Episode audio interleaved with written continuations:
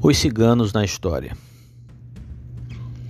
A história dos ciganos, que hoje são aproximadamente cerca de 12 milhões espalhados pelo mundo inteiro, não é tão colorida quanto eles.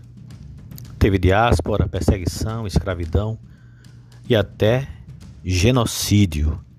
Este texto é de Isabelle Soma.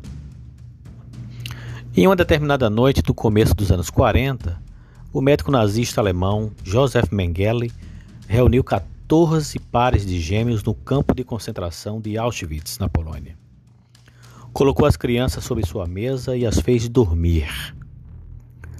Calmamente, injetou clorofórmio em suas veias.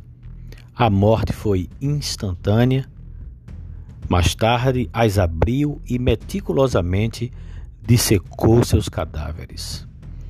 As crianças não eram judias, eram de um outro grupo cuja história também é marcada por diáspora, perseguições, escravidão e genocídio, especialmente na Segunda Guerra.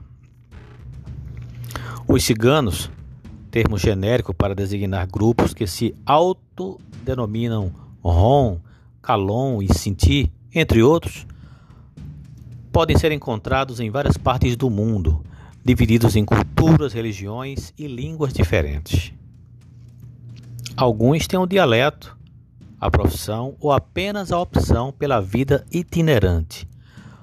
O que todos os cerca de 12 milhões espalhados pelo mundo ou pelos cinco continentes têm em comum é uma longa história pautada pelo preconceito e que continua ainda hoje. Pouco se sabe sobre a origem dos ciganos e assim como quase tudo que diz respeito a eles, está marcada pela fantasia. Alguns dizem que eles descendem de egípcios do tempo dos faraós, outros de uma região conhecida como Novo Egito, na Grécia, daí a palavra cigano, que vem de egipciano. Essa história, contudo, é totalmente descartada por estudiosos do assunto. Para eles, os ciganos teriam vindo do Paquistão e do norte da Índia, nos atuais Rajastão e Punjab. A maior prova disso vem de estudos linguísticos. O romani, a língua falada por eles, possui grandes semelhanças com o hindi, falado na Índia. A análise biológica corrobora essa tese. Um estudo realizado com integrantes de comunidades ciganas da Europa demonstrou que era possível traçar a origem indiana de boa parte dos ciganos pesquisados. Dali, um grande contingente teria partido em uma espécie de diáspora. Ainda hoje, existem comunidades ciganas na Ásia, assim como nos locais por onde passaram até chegar à Europa, como o Oriente Médio e Norte da África.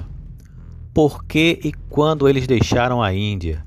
Quais foram os grupos que fugiram e como se relacionavam entre eles ainda é tema de debate entre os estudiosos, diz David Nemeth, professor de Geografia e Planejamento da Universidade de Toledo, em Ohio, nos Estados Unidos, especialista em povos nômades.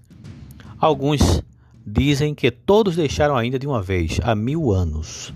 Outros dizem que eles foram saindo gradualmente.